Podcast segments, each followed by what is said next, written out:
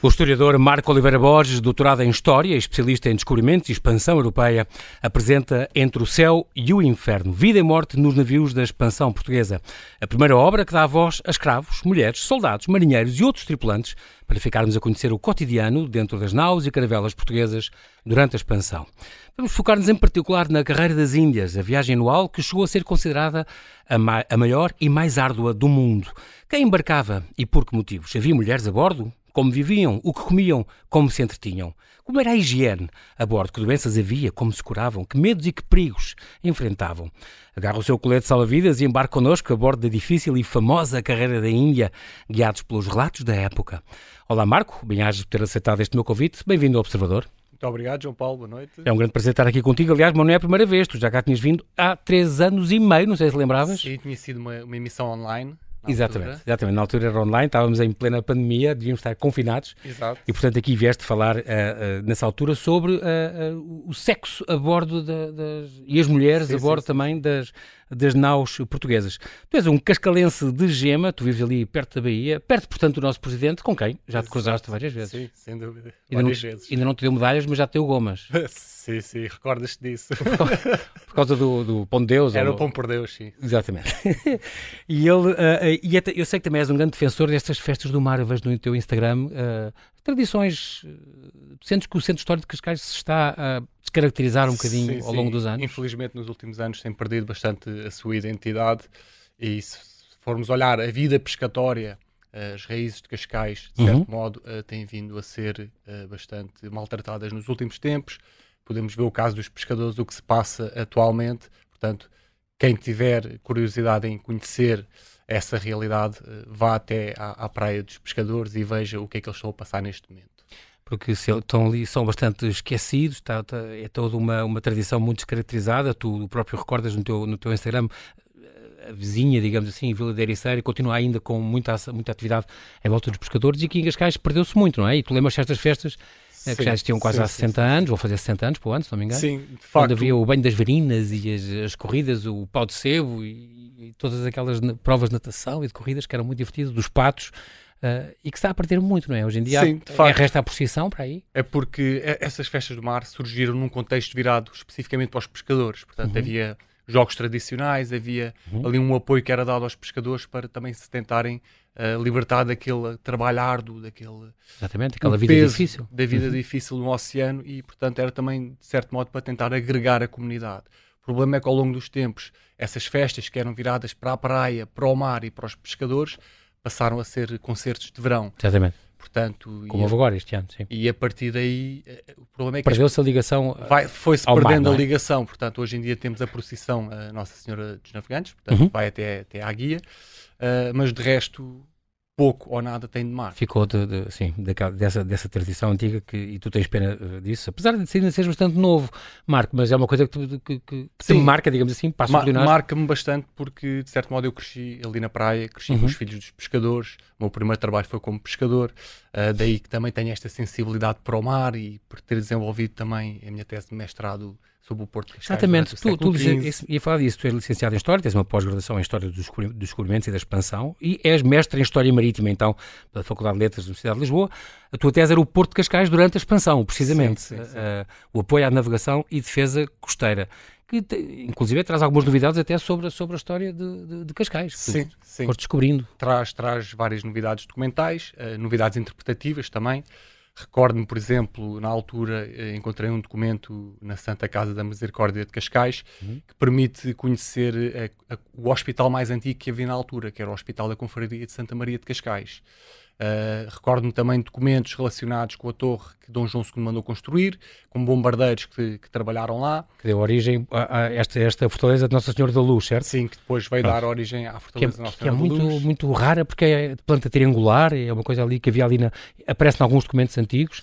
E é pena que ainda não está musealizado, quer dizer, já se fizeram algumas visitas de alguma coisa que se consegue ainda perceber daquela estrutura, porque continua lá escondida dentro da festa marina, festa cidadela, sim, sim. e aquilo foi tudo um bocado escondido mas ainda se consegue perceber algumas, algumas partes eh, daquilo. Sim, sem dúvida, sem dúvida. A torre, pronto, foi, começou a ser divulgado nos anos 60. Houve um senhor que era o Manuel Acácio Pereira Lourenço, que deu a conhecer umas plantas e visitou o interior. Ele era empreiteiro e foi uhum. nesse sentido que ele terá tido acesso ao interior.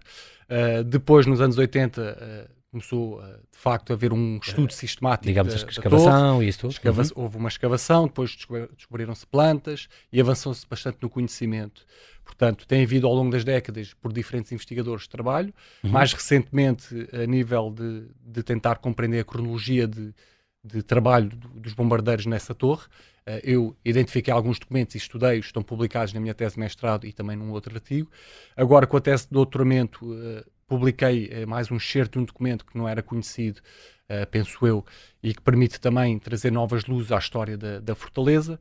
Portanto, têm vindo a ser dados uh, bons passos no, tá, nos últimos é, anos. É, é, estranho, porque ao mesmo, ao, ao mesmo, tempo, porque é talvez o monumento mais importante de Cascais e que está, no entanto, escondido, uh, continua escondido dentro de outras, de outras fortalezas, de, outra, de, de, outras obras, e portanto tens esse sonho que um dia tens esse. Tu continuas a dizer que tu és novo e, portanto, esperas na tua geração ainda ver aquilo musealizado como deve ser e para visitas e tudo, esperas que sim. Sim, era, era, era interessante ver era isso. a ideia, não é? Penso que a, a ideia mesmo eles, a Câmara Municipal e uhum. quem, quem, está ligado a esse projeto, é, é, terem também financiamentos europeus que possam permitir levar isso para a frente. O teu, no teu doutoramento, tu fazias parte do 4 de honra da Universidade de Lisboa, tu tiveste bolsas de mérito por causa disso, Doutoraste então, fizeste, quando cá vieste, ou melhor, quando nós conversámos, não, porque foi online, estava uh, ainda aí, estava à espera da data para defender a tua tese, e entretanto aconteceu, e já és uh, doutor, e a tua tese então, relacionada já com a carreira da Índia, no âmbito deste, deste programa inter, interuniversitário de doutoramento, uh, que, e a tua tese chama-se O Trajeto Final da Carreira da Índia na Torna Viagem entre 1500 e 1640, portanto, desde Exato. 1500, desde a descoberta do Brasil até a restauração.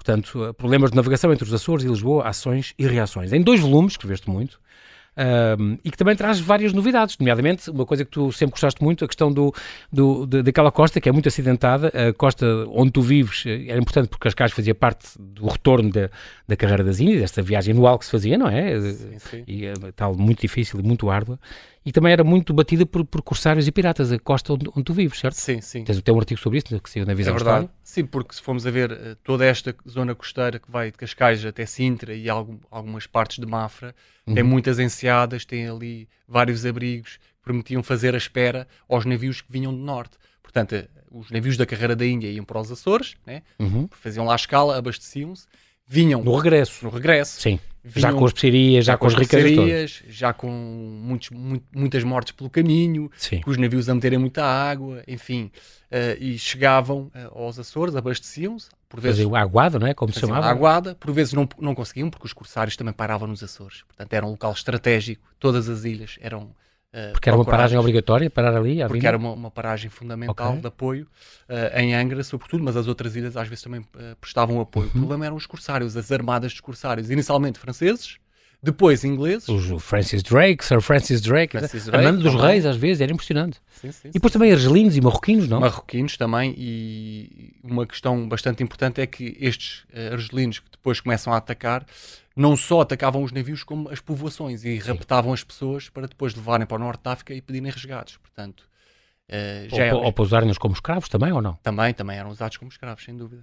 Muito bem, e depois uh, tens dedicado, portanto, a este estudo da história marítima dos Conselhos de Mafra, Sintra, foste alargando o teu, o teu, o, o, os teus horizontes, Mafra, Sintra, Cascais e Oeiras, desde a Antiguidade até à Idade uh, Moderna. Tu ficaste ali uma parte, inclusive desde os Fenícios, do século, sim, do século IX a.C., até ao período islâmico, também tu focaste muito aí. E depois és membro de todas estas academia de marinha, todas estas coisas importantes de estudos, de centros de estudos geográficos e centros de história. O centro de estudos geográficos já não faço parte, já foi há algum tempo. Já te, já te despediram, Marco? já, já, já não faço parte algum E és por dar aulas no, no, secundário, é muito curioso esta parte da história, deve ser o, o período que tu dás com mais carinho e mais tempo, deve ser estes descobrimentos, imagino. E tens esta coisa muito curiosa que é este conceito de paisagem cultural marítima. Isto é, resumidamente, é, é o quê? Bom, a paisagem cultural marítima é um, é um conceito, é uma noção fundamental. E, de facto, eu quando comecei a ter uh, o contacto com esta ideia, através de, da arqueologia marítima, através do trabalho que estava a ser feito em Cascais e nos Açores, Uh, eu não fazia ideia que existia este conceito, mas eu próprio aos poucos comecei a ver, bom, aquilo que eu faço basicamente é a história é da paisagem cultural marítima. Integra-se. Portanto, a paisagem. Tem ar arqueologia subaquática. Tem arqueologia subaquática, arqueologia terrestre, costeira. Claro. Tem o próprio conhecimento da toponímia, da geografia. Portanto, envolve tudo o que esteja relacionado com paisagem junto à costa, faróis. Com vida costeira, exatamente. Faróis, Dentro... por exemplo. Ah, exato. Fortalezas, portos, de defesa. estruturas portuárias. Portanto, vai englobar todos estes aspectos. Portanto, é, é algo bastante interessante. Uh, e depois poderia também incluir, por exemplo, uh, questões também cognitivas, percepção da paisagem, os pescadores no mar verem pelo, pelas, pelas serras, verem o, como, é, como é que conseguem os enfiamentos, verem uhum. por onde é que podem entrar. Os ventos e os coisas, as marés. Por exemplo, há uns anos Sim. atrás dei um exemplo que foi alguns navegadores que vinham no mar alto, a certa uhum. altura começavam a chegar perto de Sintra, começavam a ver maçãs no mar e isso era uma percepção de que estavam perto de terra e essas maçãs vinham pela Praia das Maçãs. Ah, que engraçado. É, que isto, é, isto, é, muito engraçado. Sim, faz parte disso tudo. É engraçado isso. E... Me faz lembrar muito a paisagem cultural no sentido da Unesco, uh, que inclui a natureza e a serra e os parques que, o, que os reis lá plantaram e os nobres e os próprios monumentos, as próprias quintas e palácios, é, é muito engraçado, é uma, um conjunto integrado. E aqui, tu chegaste a fazer uh, arqueologia, arqueologia eu sei, participaste de umas escavações e tudo. Sim, sim. Uh, aliás, uh, deste o prefácio, a introdução deste, deste teu livro, é, é uma arqueóloga, a tua amiga, a Tânia. É o texto da apresentação. Que, aliás, apresentou outro dia, semana passada, exato, este livro. Exato. Um, chegaste a fazer arqueologia subaquática, por exemplo? Uh, não, por acaso, não. há uns anos atrás houve a oportunidade de eu tirar um, um, curso de mergulho, mas com tanto trabalho que eu estava a ter na altura, foi impossível. Mas, de qualquer modo, eu tenho uma ligação ao mar desde miúdo, de caça uhum. submarina, com os filhos dos pescadores. Nós íamos para a água só com óculos e com um garfo grande da cozinha, apanhávamos linguados, povos e por aí fora, e víamos sempre coisas muito interessantes no fundo do mar. Bruxedos, coisas que se faziam. Que são bruxedos? Ah, ali, ali, na costa de Cascais. Atiravam, as populações atiravam. Sim, havia certas pessoas. Para dar sorte ou para. Não sabemos quem. Via-se de todo o tipo de bruxedos. Às vezes, por exemplo, um frasco de vidro uh, com papel, com bonecos enrolados e com, com alfinetes espetados. O voodoo. Mas era para dizer, era para dar boa sorte nas pescarias e assim? Não, não. não era coisas más, para, maus, maus olhados e, e, Sem dúvida. Ah, incrível. Portanto, depois os mais velhos falavam disto. Víamos também muitos cadeados, muitas Portanto, era muita coisa que se via ali junto, junto à muralha em Cascais. Portanto, nós percorríamos aquilo tudo a mergulhar e, e podes crer que imagina, e podes imaginar que nós encontrávamos tanta coisa no fundo do mar que às vezes houve um colega nosso que ficou com a alcunha de limpa fundos, porque nós limpávamos o mar. Então... Sim, ainda bem, ainda hoje, ainda, deviam, ainda hoje deviam fazer isso, obviamente. Engraçado, e, e este gosto pela história, que quando eu me lembro sempre que tenho esta ideia de ter surgido também pelo Indiana Jones e aqueles filmes sim, de sim, e as escavações que tu assististe, é muito curioso. Uma, antes deste intervalo que vamos fazer, um, um última, em 20 segundos, lembro quando, quando falámos da outra vez, tu, tu eras uh, beatmaker, videomaker, uh, tinhas a ver com o hip hop e com o MC. Sim, essa, sim. Essa, toda essa parte, essa área, esse escape musical ainda existe, ainda está ativo, uh, Marco, ou já. Existir existe. O problema é a falta de tempo. Portanto, entre investigação, dar aulas e família e animais, então acaba por ser impossível ter tempo para tudo. Okay. Mas é algo que quererei retomar, não sei quando, mas terei que retomar. Muito bem. Estamos a conversar com o historiador Marco Oliveira Borges. Ele é doutorado em História dos Descobrimentos. Ele fala da vida a bordo das naus e caravelas portuguesas durante a expansão, baseado em relatos de passageiros. Graças a este livro que eu tenho aqui, Entre o Céu e o Inferno, Vida e Morte nos Navios da expansão portuguesa entre 1497 e 1665. É uma edição da Crítica, que é uma, uma editora, uma chancela do grupo Planeta. Está muito, muito ilustrado, como, como, se pode ver, muito, um livro muito, muito completo, com um belíssimo glossário. Isto é a tua. Foi lançada a semana passada, no dia 3, então, com, com a Tânia Manuel Casimiro, arqueóloga tua amiga. Uh, Diz-me uma coisa, uh, uh, Marco, isto, isto hum, é a tua tese de doutoramento? Não é a tese, mas parte da tese de doutoramento está aí, okay. que surge como o alicerce e, a partir daí, existem investigações posteriores que trazem novidades, tanto a nível documental como interpretativo. É porque a tua tese são dois, se não me engano, dois volumes. No são, total são, são quantos dois páginas? volumes, são mil e, mil e, mil e poucos. Muito bem, temos 20 minutos. quais, quais, são, quais dirias tu, uh, Marco, eu já imagino a questão da, da grande novidade, uh, são os grandes contributos deste livro? Porque é que eu preciso mesmo de, para perceber os descobrimentos? Porque é que isto faz, porque é que este livro faz a diferença? Faz a diferença, sobretudo, porque é uma visão uh, que vai uh, incidir especialmente sobre as minorias, sobre pessoas desprivilegiadas que, que, viviam nos navios, que passavam estes seis meses de viagem para a Índia e que, pronto, que estavam sujeitas a sérias privações. Nós costumamos estudar, sobretudo, os descobrimentos e a expansão uh, ou, ou, pelo menos tem-se publicado muitos livros sobre os descobrimentos, a expansão, o império. É, mas esses são talvez os relatos do Estado ou, ou dos grandes navegadores, o Francisco Almeida, o Vasco da Gama, Sim, não é? é algo mais relacionado com, com os grandes interesses comerciais, com os interesses uhum. políticos. E aqui, uh, havendo uh, também a parte uh, para perceber como era a vida a bordo, este livro vem preencher uma lacuna porque é o primeiro livro que vem abordar este tema numa perspectiva de conjunto, tentando englobar todos os temas passíveis de serem estudados da vida a bordo. Então, Sim, as comidas, as dormidas, as doenças, os teatros, tudo, as coisas que havia. Tudo, tudo, tudo. Exatamente. Uh, e dás no fundo voz a escravos, mulheres, soldados, marinheiros e outros tripulantes. Isso é curioso, porque normalmente são, são figuras esquecidas da história, sim, não é só sim. nos descobrimentos, mas são sempre figuras que não são nunca os protagonistas, não, não, não são eles que contam a história, não é? Sim, e tu conseguiste neste livro fazer isso, esta pesquisa destas fontes, de, relatos de viajantes que tu tens. Uh, para começar, quem, quem é que é este Francisco Contento Domingues? É feito teu professor? Sim, Francisco Contente Domingos era, era meu professor, mestre e amigo, e que pronto, foi uma grande referência no estudo da carreira da Índia.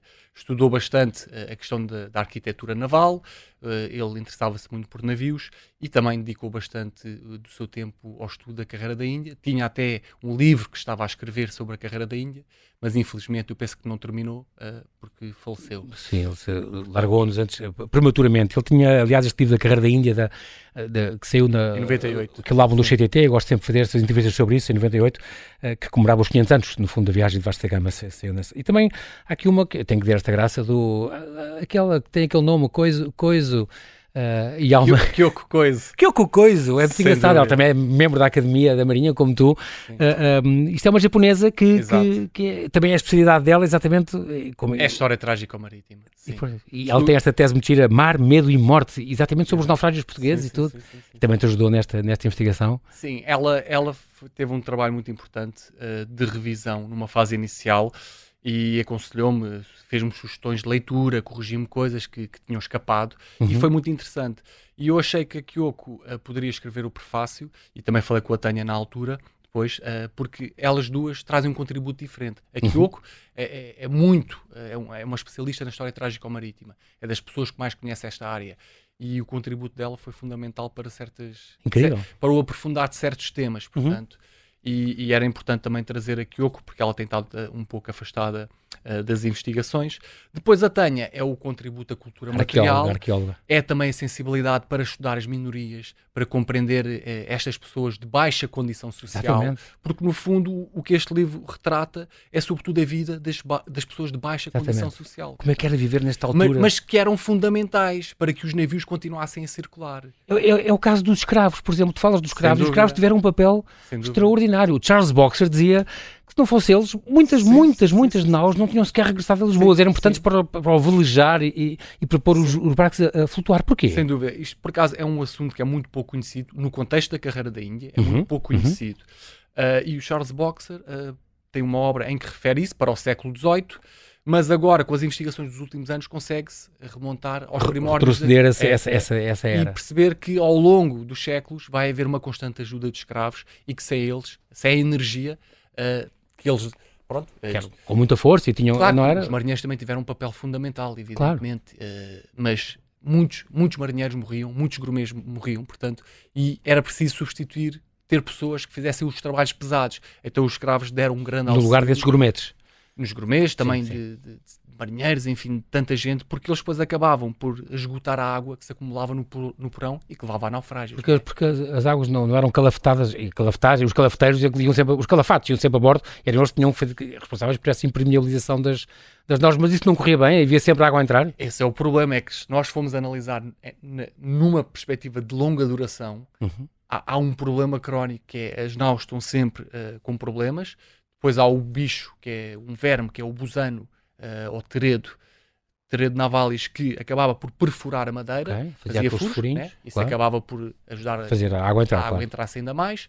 Depois haviam más reparações, materiais de má qualidade que eram usados na construção naval, isto tudo junto, mais a sobrecarga, Pois, porque eu sempre. Mais a sobrecarga, né? Tu falas disto também, tens aqui um capítulo sobre isso. Sem as, dúvida. Às vezes, não. O calado e, e, como era a sobrecarga e como é que era mal distribuída, às vezes, e não sei o quê. Há, há um caso até de que é a Nau Relíquias, em 1587, salvo o erro, em que ela vinha tão inclinada, não sei se era a bom bordo, não me recordo, sei que estava muito inclinada para um dos lados, acabou por ir ao fundo porque houve uma disputa por causa de umas galinhas que se soltaram e Todo, toda a gente acumulou-se. Concentrou-se num dos lados e aquilo sim, ajudou a. Acabou por ir ao fundo. Morreram, morreram. Quem é que morreu neste. neste todos caso? menos as galinhas. Todos menos os escravos. Ah. Aliás, morreram, mor... salvaram-se todos, menos os escravos que vinham algemados ah. para não fugir.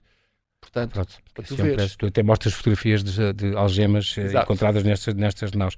Que viagem era esta carreira de Inês? Portanto, era, imagino que fosse de Lisboa até a à Índia mesmo, pronto, e ao sul, ao sul de, de, da África e por aí fora, e Ceilão é, e por aí fora. Era a viagem mais longa, mais complexa, mais perigosa. Interoceânica. De... E mais inconfortável que havia naquela época. E demorava quanto Demorava tempo? em média seis meses, poderia demorar mais. Portanto, haviam ritmos de partida. Era anual, digamos assim? Era anual, sem dúvida. Era o que levava o correio, trazia as especiarias, esse tipo de coisas, sim, não é? Sim, sim. E depois trazia também porcelanas da, da, da, China, sedas, por aí fora. Ao longo do tempo começou a trazer muitos produtos. O problema é que era uma ligação muito, muito longa. Seis meses. Sim, a bordo. Com mais de 500 pessoas embarcadas. Apanhavam... Uh, uh... Pois, mais de 500, às vezes podiam ah, chegar aos mil, é impressionante.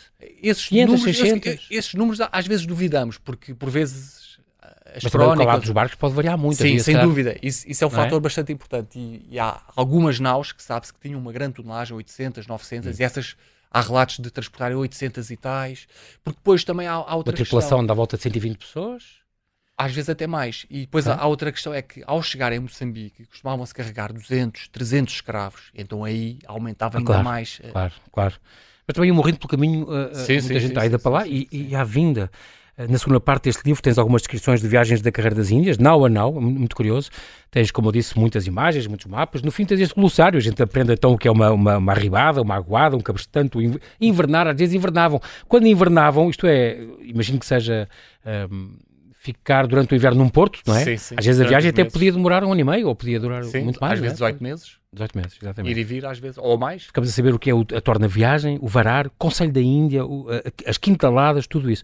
Quem é que embarcava nesta, nesta uh, carreira da Índia? Estou, estou a pensar, por exemplo, em, em colonos, estou a pensar em padres que, que iam evangelizar, além dos, claro, o capitão e a, e a tripulação sim, sim, toda, a principal, mas escravos, pronto. Sim, sim. E estes tripulantes. Uh... Portanto, podemos dividir a população de bordo em dois grandes grupos, ou talvez três, se quisermos incluir os escravos. Porque os escravos não só eram embarcados enquanto mercadoria, mas também como criados. Sim. Portanto, muitas das pessoas que iam a bordo tinham o seu próprio escravo. Ok portanto, capitães, às vezes até padres, pessoas importantes, fidalgos, levavam uhum, o seu escravo. Uhum. Portanto, Depois também havia gente de armas, não é? Que eram, no fundo, os soldados. Os soldados, os soldados acabavam por ser um passageiros, no fundo, porque não faziam parte propriamente da tripulação. Os soldados eram uh, mobilizados para servir na Ásia, uhum. uh, ou na costa oriental africana, depende dos casos, mas sobretudo na Ásia. Ah, estes barcos trocavam as guarnições, vinham, saíam Eles uns, por, entravam Normalmente outros. faziam sempre escala em Moçambique e okay. às vezes tínhamos fortalezas nas, na costa oriental africana, também algumas pessoas ficavam lá, mas era sobretudo para, para a Ásia, para a Índia e para Hormuz e para outras partes da Ásia.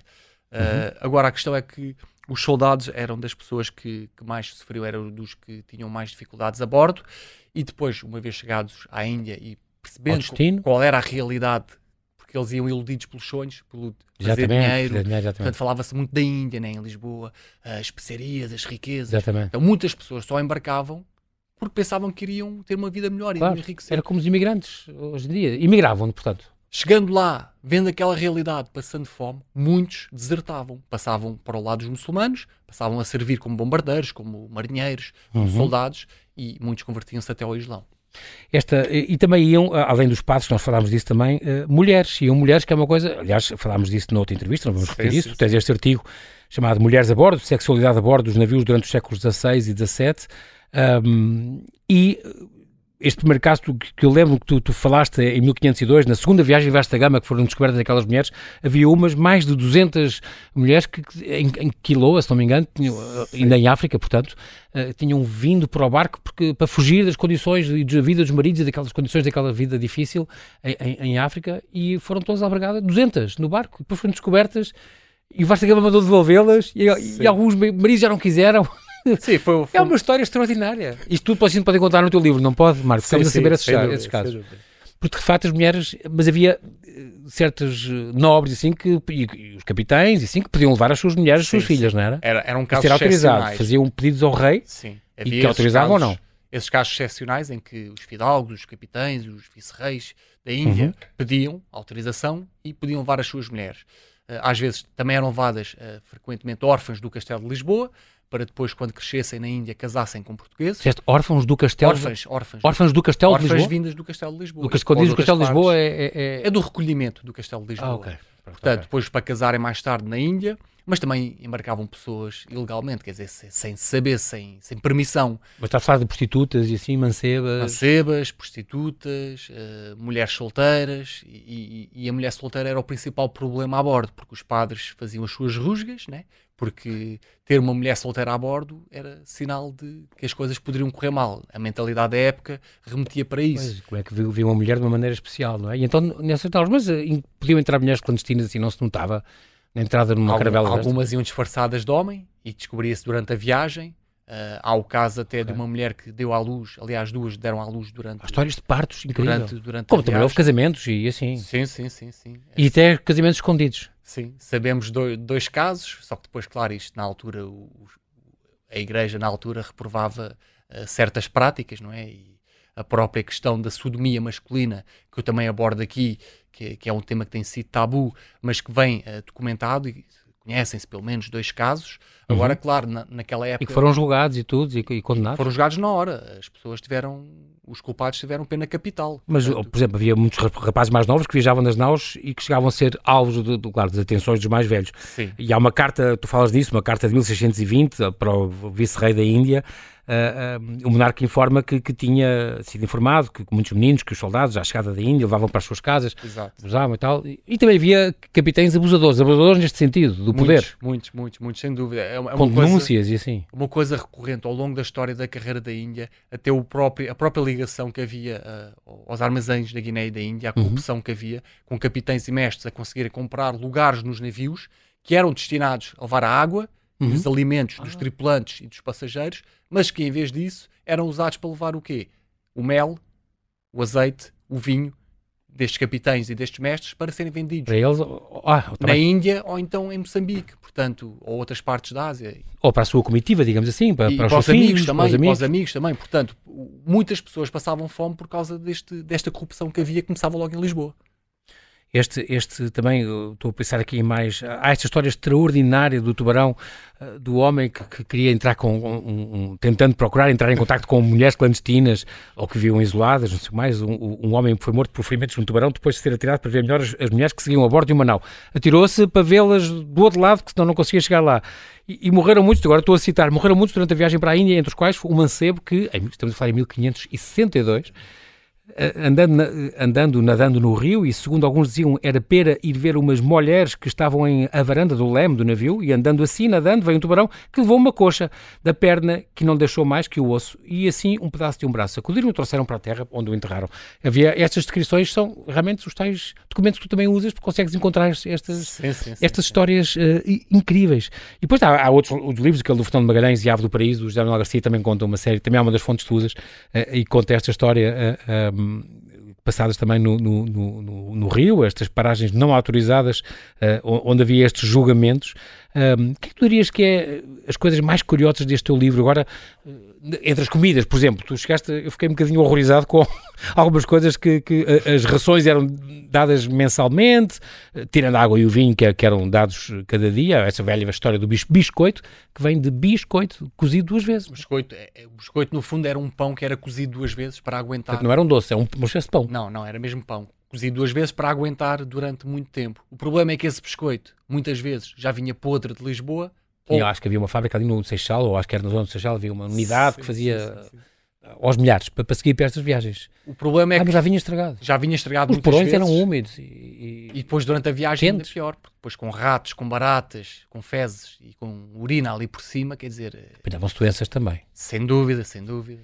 E tu, como é que tu, o que é que tu destacarias das coisas mais incríveis que eles chegavam a comer?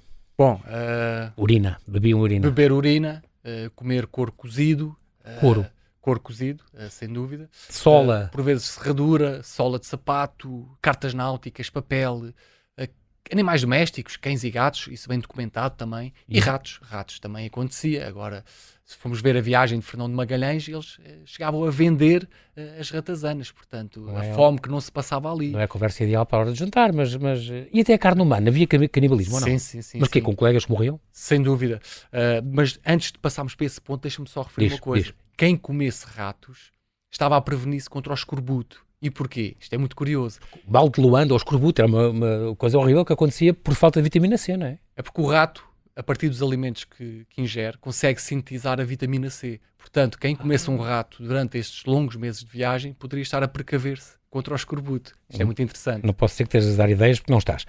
Mas isto, e também tens umas descrições aqui do escorbuto, ou mal de Luanda, eh, eh, que, uma doença resultante desta carência de vitamina C na dieta alimentar, dava grande, extrema fraqueza, hemorragias, as gengivas ficavam tumefactas, queda gradual dos dentes, inchaço da língua, dores nas articulações, e acho que o cirurgião barbeiro então atalhava isto, cortava mesmo, não é? Com Sim, carnes penduradas. Bom, estamos à hora de jantar, vamos continuar. e já havia negacionismo nesta altura, há que tu contas um caso em 1584. É, negacionismo entre, entre aspas, aspas claro. é, porque é bastante curioso, porque desde as primeiras viagens dos portugueses à Índia eh, havia a noção de que os citrinos podiam ajudar a sarar o escorbuto, portanto, e em 1584, há uma carta dirigida a Filipe II, primeiro de Portugal, curiosamente pelo governador de Angola, Paulo Dias de Novaes, uhum. que era neto do famoso navegador Bartolomeu Dias. Ah, ok. E o que ele diz nesta carta, eh, de forma resumida, é uh, o, o, sumo de limão que estão a, a, a, transportar de Lisboa e água ardente nos navios que fazem as viagens de longo curso não serve para curar o escorbuto, não serve para curar o mal de Luanda. Portanto, esqueçam isso, porque o que é importante é fazer sangrias. Sangrias uh, são o remédio para tudo. Portanto, cortar as veias, Isso, deixar deixava-se os litros de sangue. sangue sair. O problema é que estas sangrias, uh, pensava-se que ao libertar o sangue, os fluidos maléficos também eram libertados, porque pensava-se que as doenças vinham daí. Uhum. Portanto, sangrava-se as pessoas por tudo e por nada, às vezes 10, 12, mais. E há, há um, há, uma, há um relato até em que o padre diz, a certa altura, já não havia sangue a pessoa sangrou tanto que já não havia sangue. Portanto, é, era a mentalidade da época. Pensava-se que as sangrias uh, curavam tudo. Até o sangramento total. O, o contexto é, é, curioso porque já havia este conhecimento desde o início do século XVI que os citrinos ajudavam a curar, aqui há uma inversão de pensamento. E ele uh, sugere aos oficiais da Casa da Índia, ao provedor, que não transportassem o limão no, nas viagens de ah. curso. Incrível. As condições sanitárias também é o que a gente imagina, a higiene, como é que eles se lavavam, como é que eles faziam as necessidades. Uh, uh, o que é que tu, nós estamos a dois minutos, uh, Marco, o que é que mais te surpreendeu através deste estudo e ao, em, em, todo este período, 1497 a 1655, tem a ver com a organização? Sim, sem dúvida é isso. Da carreira das Índias? Sim vendo numa perspectiva de longa duração, mais uma vez, acho que é a falta de organização, a falta de uma estrutura logística uh, eficiente, a corrupção e a indiferença constante para com as pessoas mais desfavorecidas. E existiram inúmeras queixas de padres, até de fidalgos, de, até um soldado que escreveu. Enfim, são, são muitos testemunhos e nós pensávamos que isto acontecia sobretudo ali a partir de, da monarquia hispânica, porque era a altura dos reis espanhóis e havia uma teoria que já vinha do tempo do Estado Novo que dizia que os problemas grandes tinham começado aí, mas não. É ao longo de toda a carreira da Índia. Vai acontecendo, e, para e lá, provas disso. E para lá da própria restauração. E também é engraçado esta, agora passa aqui uma, por este caso muito curioso das mulheres empresárias, as próprias mulheres, é, esta fabulosa doutora Isabel Pereira, ele já tinha falado disto no conto convidado, as próprias mulheres podiam investir uh, no comércio nas especiarias orientais e é esta famosa Isabel Pereira que, que, embarcou, mas devia ser com licenças régias e tudo, para fazer este comércio, uh, além das mulheres que iam colonizar também as terras, também iam muitas, iam famílias inteiras, imagino, nesta carreira Sim. das Índias também. Esse caso, por acaso, é, é pouco conhecido, uh para além desse, não encontrei mais nenhum, mas era interessante aprofundar conhecimento sobre, sobre isto, porque tanto a nível das mulheres, como dos escravos, dos soldados, uh, destas pessoas que podemos, de certo uhum. modo, integrar nas minorias, há, um há todo um trabalho que é preciso ser feito. Né? E penso que existe documentação, muita da documentação já está publicada, às vezes há décadas, às vezes há mais de 100 anos, e por vezes passa despercebida essa documentação. Sim. É preciso revisitar o que se escreveu, o que existe, porque é, é possível ir mais adiante. Mais adiante descobrir mais coisas. Pronto, o livro continua pelas práticas religiosas, os altares portáteis, o, o entretenimento, os teatros, as festas do Espírito Santo, os xadrez, a, pesca, uh, uh, traz realmente muitas mudanças, muitos novos conhecimentos, os receios, os misto, mitos, os monstros marítimos, os conflitos, como é que eram resolvidos e tudo. Nós, para a despedida, estás a escrever um, um, livro com, que é um livro secreto, neste momento. É, sem dúvida. Secreto no sentido que não posso estar já a dizer, é isso? Disseste, João Paulo, não me perguntes nada Sim. sobre o livro, porque, mas Sim, de facto porque... vem uma obra nova, é isso? Sim, eu, eu comecei este livro, uh, não este que saiu agora, Sim. mas uh, outro, uh, em 2021, porque este livro, Entre o Céu e o Inferno, era para ter saído há mais tempo. Sim. E entretanto, As em 2000, e tudo. Com os, com alguns problemas que ocorreram pelo meio, pronto, uh, uhum. atrasou-se. E em 2021 comecei a escrever um outro livro que praticamente está finalizado, mas agora com tanta coisa a acontecer, não sei quando é que vou conseguir finalizar. O tema é mais ou menos continua a ser os não, dentro não. do descobrimento? Uh, sim, envolve, está relacionado com a expansão europeia uh, nos séculos XVI, XVII okay. e também com as rivalidades uh, extra-europeias. Vai entrar a questão da globalização, vai muito entrar bem. a questão da disputa, da disputa pelas especiarias. Nós não temos tempo para mais, mas quero agradecer muito. Marco Oliveira Borges, muito obrigado pela tua disponibilidade em vir, finalmente ao vivo, à conversa Eu connosco, e voltarás então com mais esse livro. Muito obrigado, João Paulo. Muito obrigado. Até à próxima.